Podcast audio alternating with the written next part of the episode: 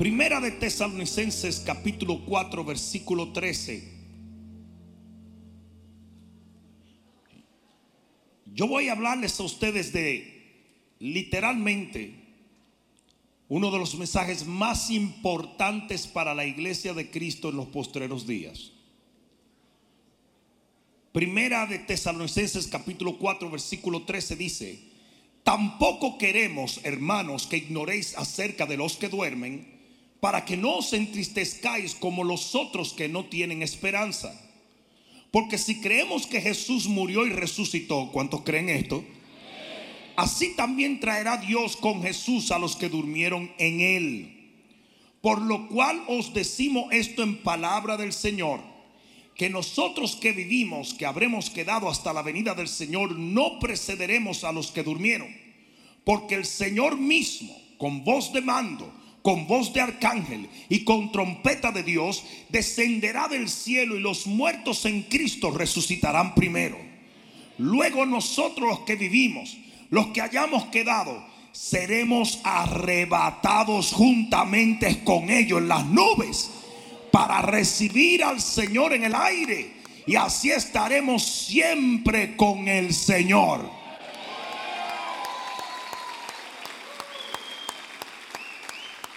Por tanto, importante, alentaos los unos a los otros con estas palabras. Padre, te damos las gracias en el nombre de Jesús una vez más en este día, por tu palabra y por el Espíritu que nos la revela, para que nosotros podamos estar apercibidos de todo lo que necesitamos conocer en este tiempo. En el nombre de Jesús. Amén. Dale un aplauso más al Señor.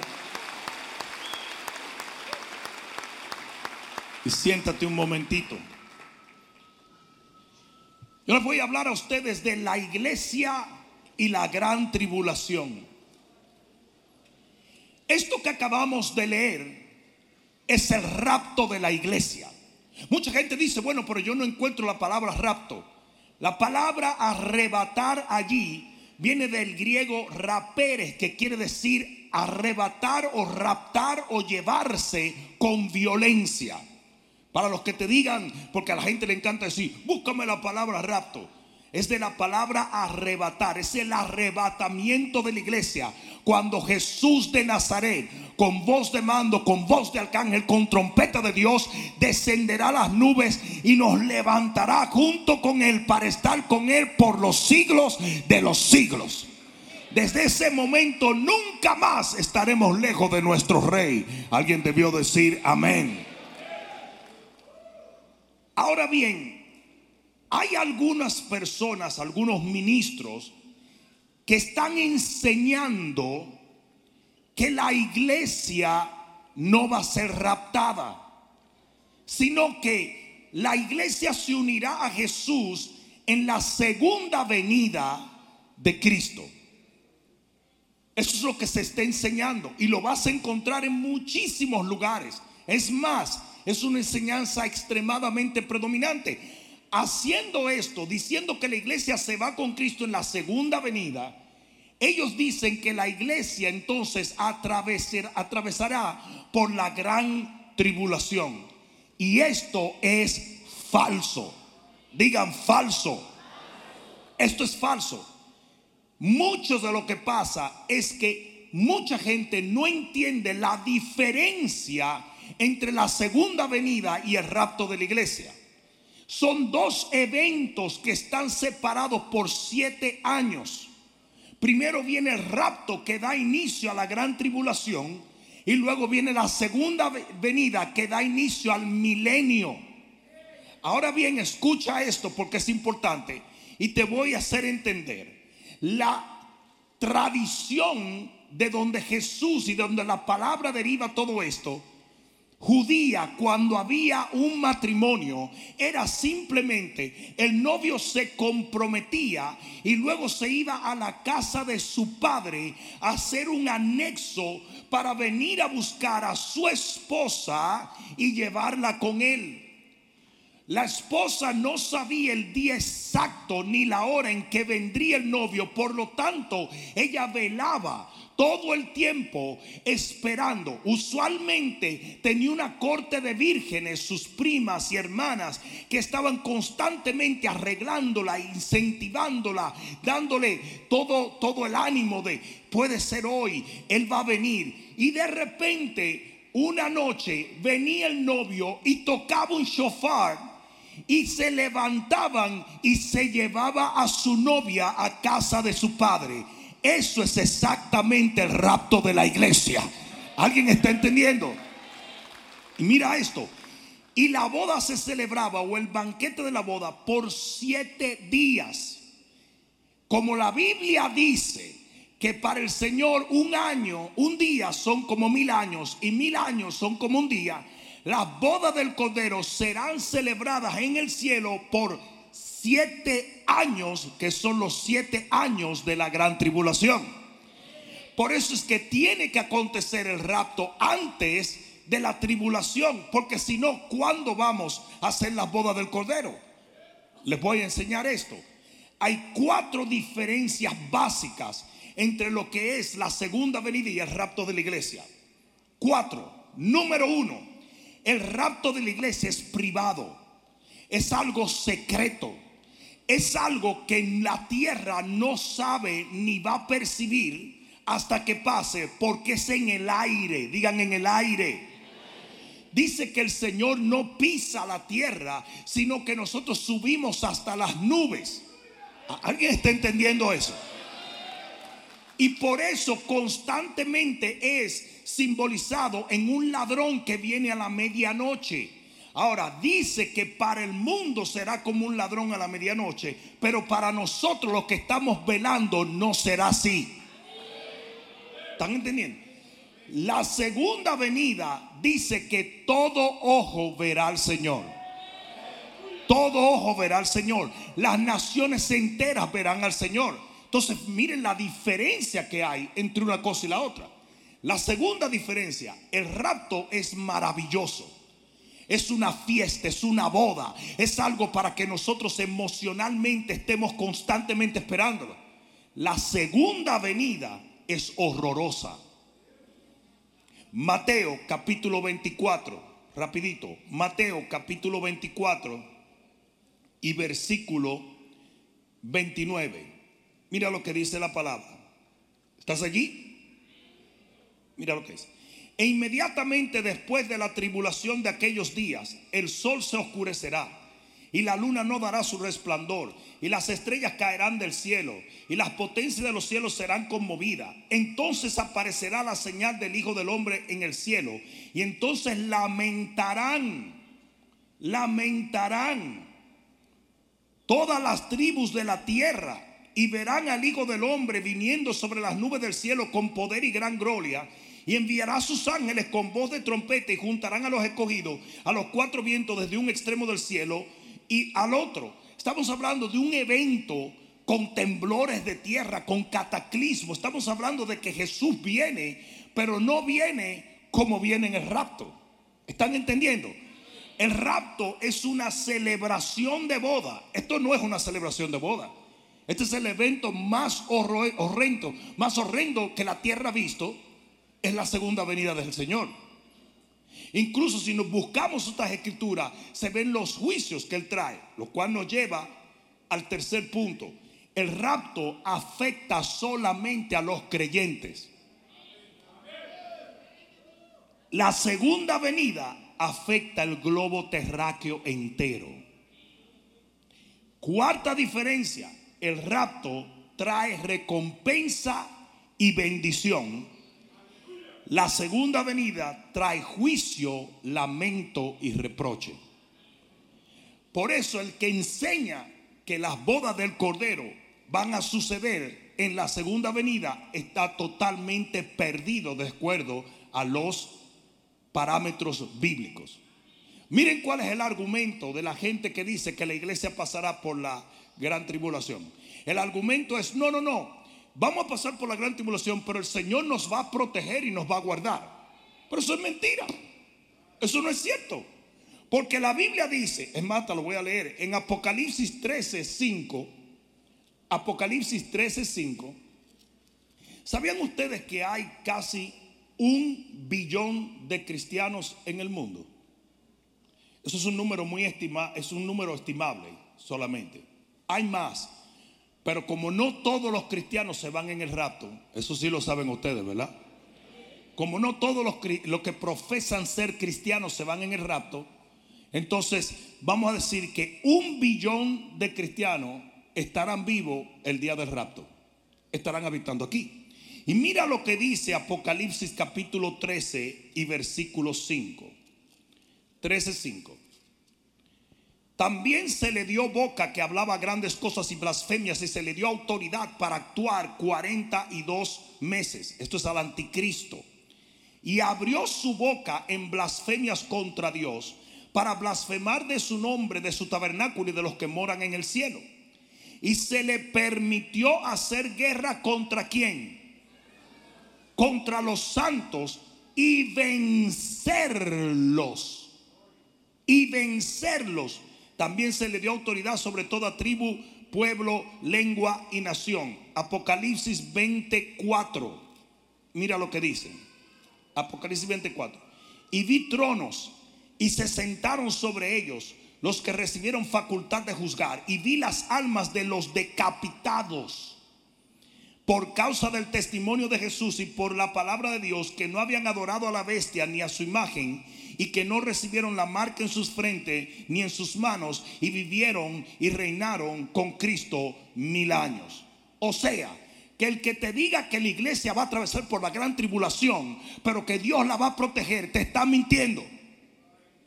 Literalmente, si la iglesia atraviesa por la gran tribulación, Dios estaría exponiendo un billón de cristianos a ser decapitados por el diablo. Dígame si eso tiene algún sentido. Que el Señor tome su iglesia, la elegida, la que Él amó, la que Él guardó, la que Él protege, la que Él limpió, la que Él... Y lo exponga a que sean literalmente juzgados por un demonio, por un espíritu inmundo, por un principado, como quiera que le llames a Satanás encarnado, que es el anticristo, a que les corte la cabeza, a que los destruya, a que acabe con ellos. Eso no tiene sentido. Pero muchos dicen, no, no, no, es que Dios va a proteger la iglesia en la gran tribulación. Eso no lo enseña la Biblia. Eso no lo enseña la Biblia. El día del rapto, cerca de un billón, no estoy diciendo números exactos, de cristianos van a ser levantados por el Señor. Y ustedes dirán, ¿y en qué basas eso? Muy bien. Vamos a buscar dos o tres escrituras rápidas. Primera de Tesalonicenses capítulo 1, versículo 9. Primera de Tesalonicenses capítulo 1 y versículo 9. Porque ellos mismos cuentan de nosotros la manera en que nos recibisteis y cómo os convertisteis de los ídolos a Dios para servir al Dios vivo y verdadero y esperar de los cielos a su Hijo. ¿Cuánto están esperando de los cielos al Hijo de Dios? Y esperar de los cielos a su Hijo, al cual resucitó de los muertos, a Jesús, quien nos libra de la ira venidera. Recuerden que Pablo sabía de la venida del Señor por revelación, pero no sabía cuándo. Por lo tanto, él murió pensando que Jesús venía en su tiempo. Por eso él mismo dice en Tesalonicenses, y nosotros los que quedamos vivos seremos transformados. Entonces, fíjate lo que dice. Dice que él nos libra de la ira venidera. ¿A qué se refiere? De la gran tribulación. Ese es el momento donde Dios va a vertir toda su ira sobre la tierra y donde va a vertir su ira sobre los que tienen que ser juzgados. Hasta ahora me están siguiendo. Y aquí no dice que vamos a atravesar, sino que no va a librar de ello. Primera de Tesalonicenses capítulo 5 versículo 9. porque no nos ha puesto Dios para ira, sino para alcanzar salvación por medio de nuestro Señor Jesucristo. Más claro de ahí yo no sé cómo ponerlo. Lucas capítulo 21, versículo 34. Lucas capítulo 21, versículo 34. ¿Están aprendiendo algo? Dice, mirad también por vosotros mismos, que vuestros corazones no se carguen de glotonería y embraguez y de los afanes de esta vida, y venga de repente sobre vosotros aquel día. Dice, porque como un lazo vendrá sobre todos los que habitan sobre la faz de la tierra. Velad pues en todo tiempo orando que seáis tenidos por dignos de escapar de todas estas cosas que vendrán y de estar en pie delante del Hijo del Hombre. O sea que ahí te está hablando que hay gente que va a poder escapar de todas estas cosas. Hay otros que se van a quedar, pero hay otros que van a escapar. No sé si alguien me está entendiendo. ¿Alguien está entendiendo eso? Es más, en segunda de Tesalonicenses capítulo 2 y versículo 1 al 8, habla de la manifestación del anticristo. Y dice que el anticristo el hijo de perdición, el hijo de pecado, no puede manifestarse antes de que la iglesia, que es lo que le impide al anticristo manifestarse, sea quitada. ¿Alguien escuchó esto? Lo que está deteniendo al anticristo, y, oigan bien, déjense de estar diciendo fulano es el anticristo, sultano es el anticristo. Él no puede manifestarse hasta que nosotros no seamos quitados. O sea, la cantidad de cristianos que luchan diariamente con el asunto de que si tengo la marca de la bestia, de que si me la pusieron, de que si es, de que si no es.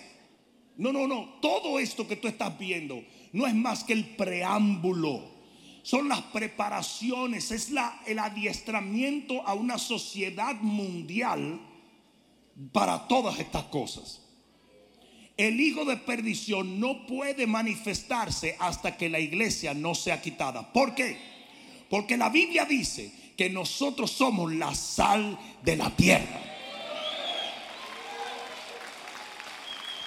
Ahora dice, no, si esta sal se desvaneciere, entonces la tierra está lista para ser pisoteada por los hombres.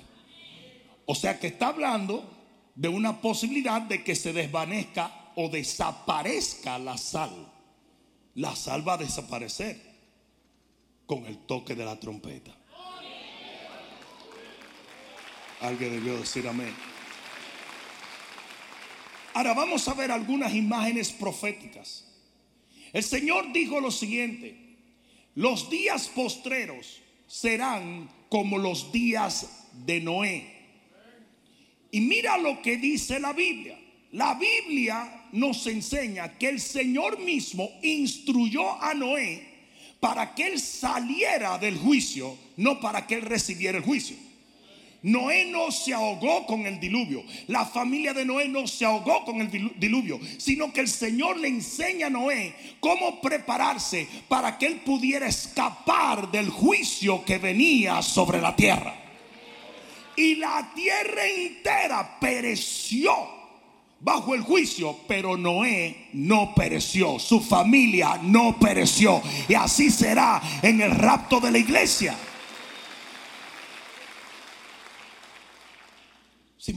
Ah, el Señor lo dijo.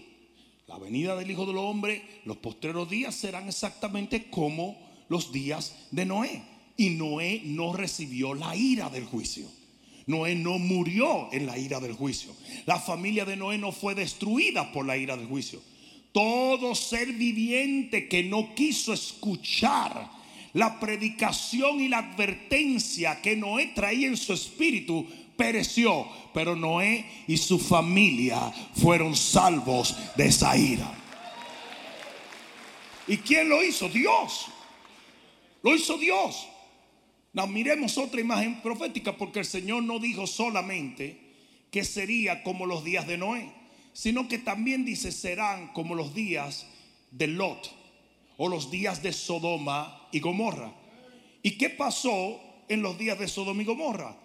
Simplemente dice que Abraham comenzó a interceder y le dijo, Señor, ¿sería posible que mi primo Lot que vive en Sodoma, ya que tú vas a destruir y vas a traer juicio sobre Sodoma y Gomorra, vas a hacer llover azufre, será posible que tú libres la ciudad por él.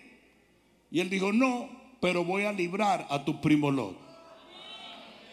Y dice la Biblia, dale un codazo que está a tu lado, dice la Biblia, que los ángeles llegaron a Sodoma y a Gomorra y le dijeron a Lot, prepárate tú y tu familia, porque vienen los juicios de Dios y hemos sido enviados a sacarte y a librarte de aquí.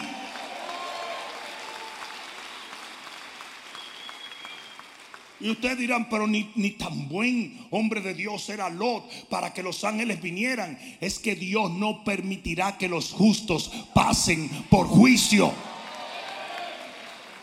Ah, imagínate si por la intercesión de Abraham, por decirte así, Lot fue sacado de Sodoma antes que los juicios vinieran. Que de nosotros que estamos limpios en la sangre del Cordero de Dios, que hemos nacido de nuevo, que nuestros nombres están escritos en el libro de la vida, que no fuimos puestos para ira.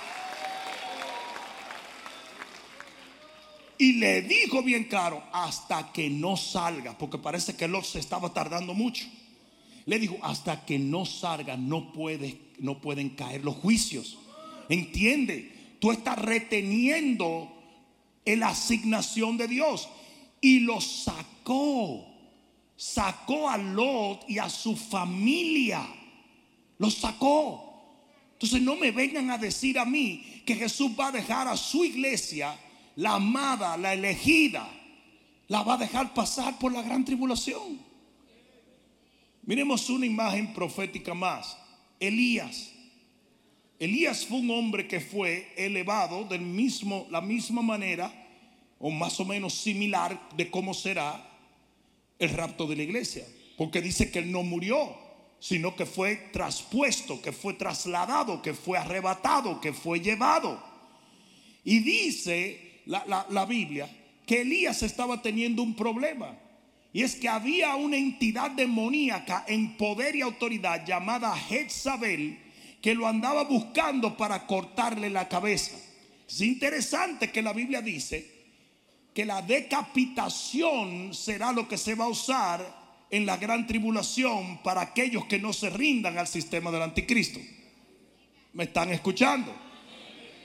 Y antes de que Jezabel le pusiera un dedo arriba a Elías, Vinieron carros de Israel, gente de a caballo, carros de fuego y se llevaron el profeta a la presencia. Yo no sé, yo no sé si alguien está entendiendo esto. Entonces tú no puedes decir que la iglesia va a pasar por la gran tribulación. Sería absurdo.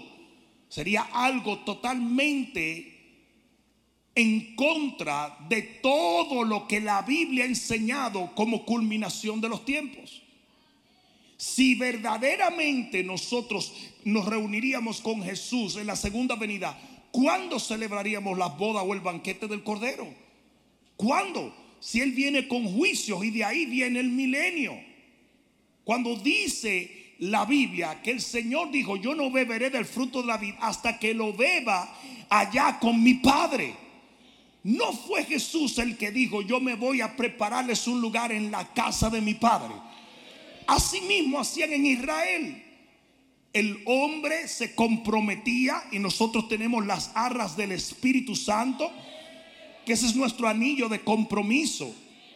Y dice que después que el hombre se comprometía, entonces el hombre venía con una trompeta a la medianoche a buscar a su novia y eso es lo que Jesús va a hacer en el...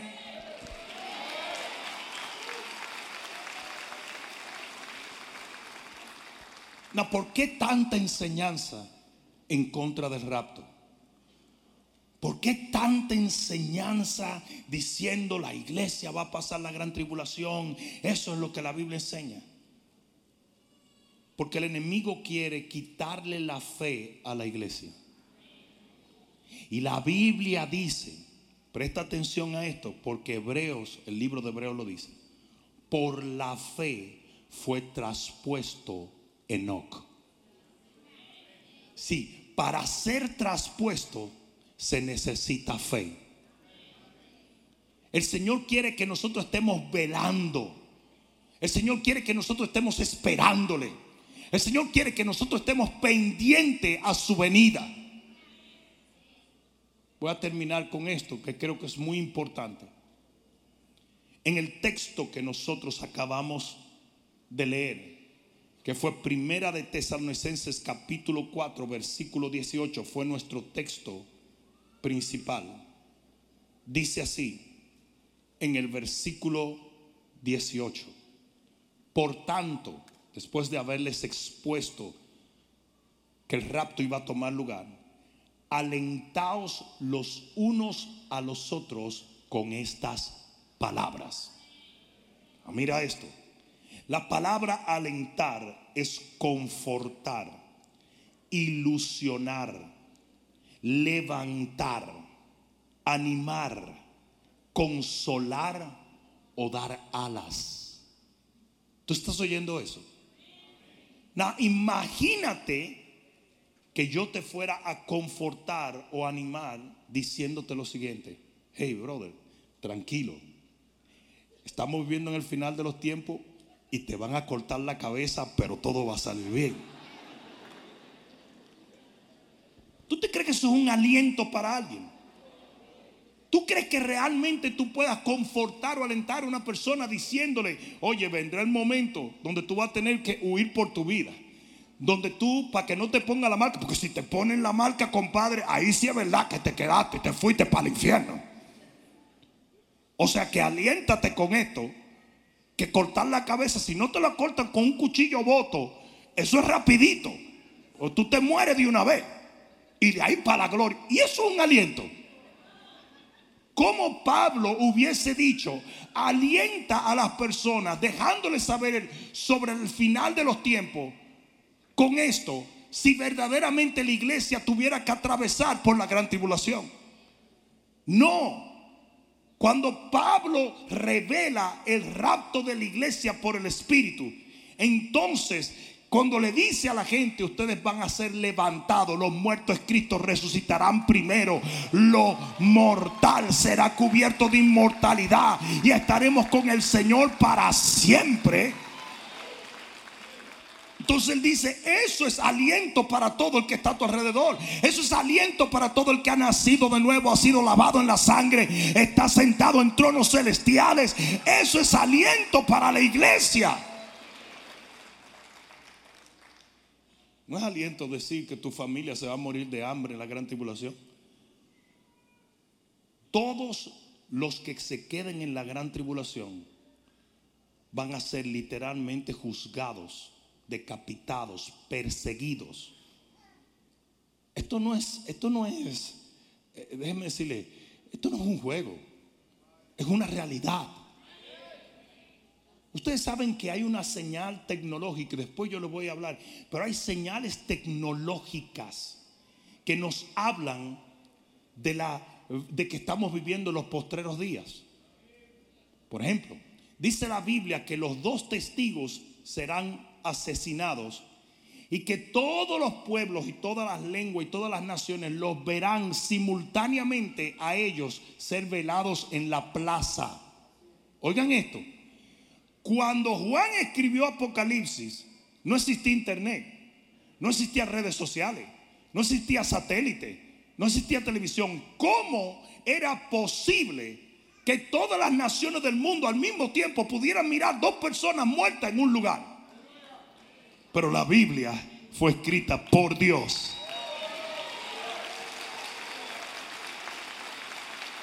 Miren, les voy a decir una más cerca, mucho más cerca. Yo nunca entendí el asuntito de que no se podía comprar ni vender en ningún sitio el que no tenía la marca. Yo decía, pero ¿cómo, cómo, van, a, cómo van a saber eso? Pero hoy por la tecnología, nosotros sabemos que es posible. Todo teléfono está en track. Bueno, ustedes han visto lo que quisieron hacer con, la, con los teléfonos. A mí me, dijo una persona, yo entré a un restaurante en New York y de repente está sentado al lado de cuatro personas que tenían... Así le salió, sin que él quisiera. le salió. Imagínate qué lindo, usted se come un taco mirando que el que está al lado a lo mejor se está muriendo. Usted está mirando así. Pero donde quiera que usted va, hoy en día usted puede estar literalmente monitorizado, perseguido. Hello. ¿Estamos claros en eso? Una de las cosas que se quiso implementar fue lo del ID 2020 que era supuestamente ponerle un chip a las personas que dijeron si fueron vacunados o no. Y eso parece que se le derrumbó a esta gente, porque ellos insistieron, insistieron. Iban a llegar a un momento donde tú no podías pasar ni siquiera entrar por un aeropuerto si ese chip no hacía y te daba luz verde. Pero por misericordia y favor de Dios en estos postreros días no se logró.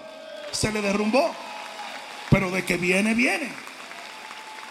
Mira esto dice que, que van a establecer una, una estatua, una estatua, y que esa estatua va a literalmente poder decir quién la adora y quién no. Eso en el tiempo de Juan era una locura.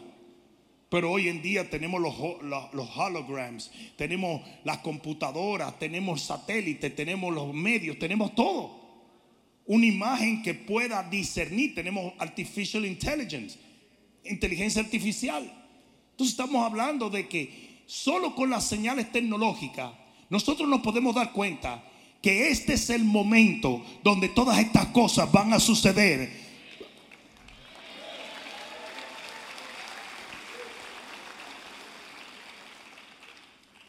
Una cosa sí es verdad, y es lo siguiente. El que conoce a Dios, el que sabe cómo es Él, sabe bien que Dios no tomaría la esposa, la elegida, la amada, aquella por la cual Jesús tuvo que morir, ahora tendría que morir. ¿Por qué? Si ya su Hijo Jesús pagó el precio por ella.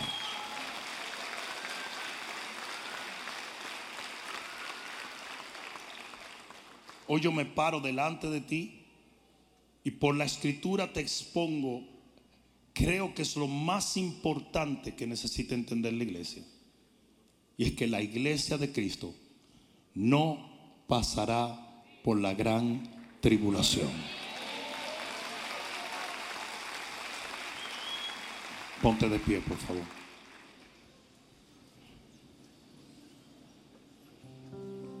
a palabras que alientan.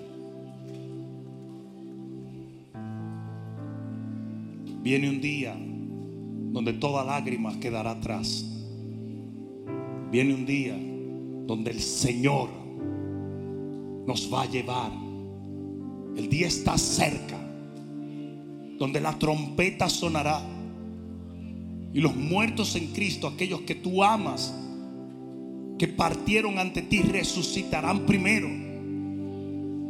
Y nosotros, en un abrir y cerrar de ojos, seremos arrebatados para estar con ellos y con el Señor por siempre.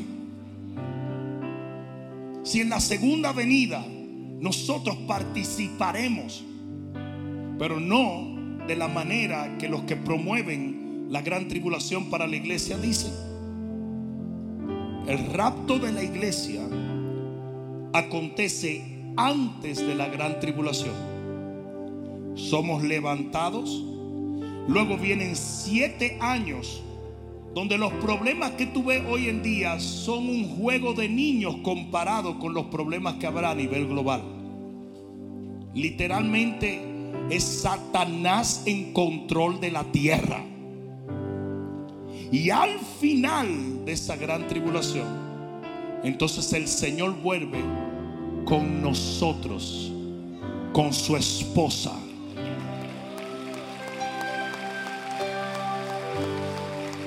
A establecer el único gobierno justo que jamás existió en la tierra.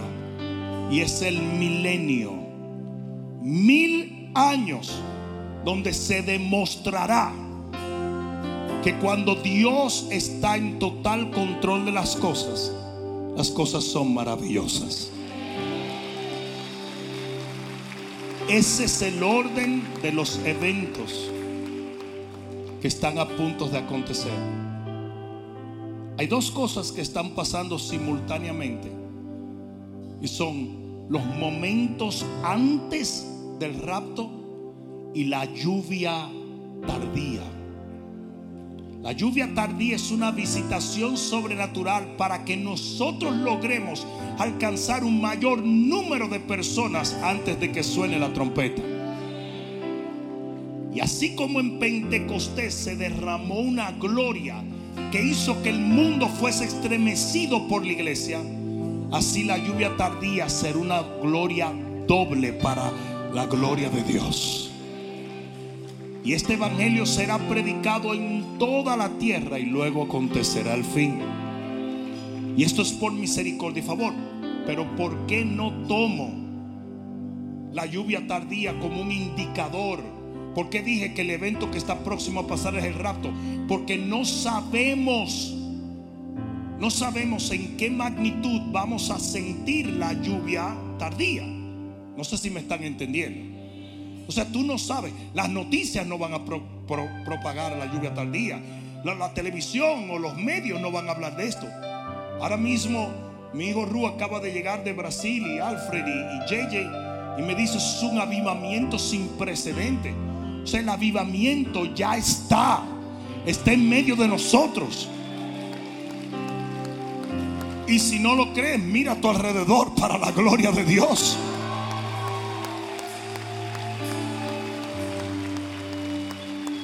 Sería muy subjetivo el colocar la lluvia tardía como el próximo evento, porque ya estamos en la lluvia tardía, va a ir en crecimiento y no va a pasar en todo lugar, porque la lluvia tardía sucedía en diferentes lugares esporádicamente.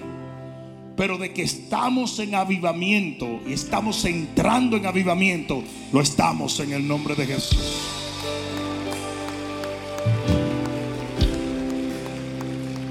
el Señor no nos dijo que miráramos la lluvia tardía como un indicador, sino que lo buscáramos a Él, que lo esperáramos a Él. Iglesia, tienes que ocuparte en la asignación que Dios nos dio.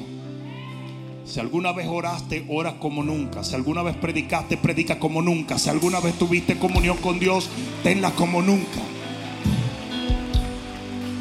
Porque el Señor viene y viene pronto. Yo dije, el Señor viene y viene pronto. El Señor viene y viene pronto. Aleluya. Acércate un momento.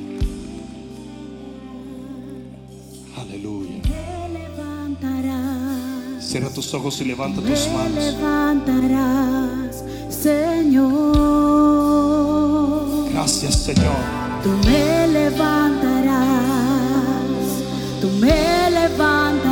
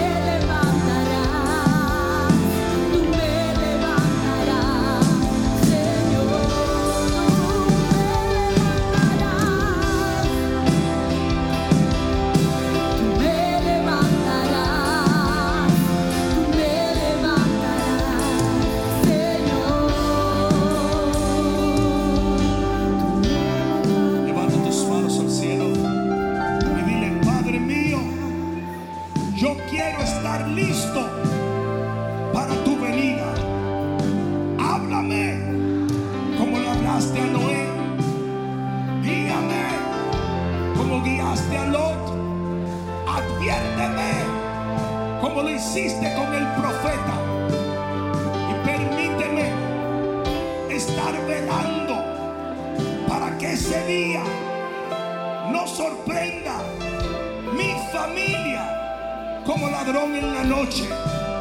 Jesús, me arrepiento de todo pecado y te entrego mi vida.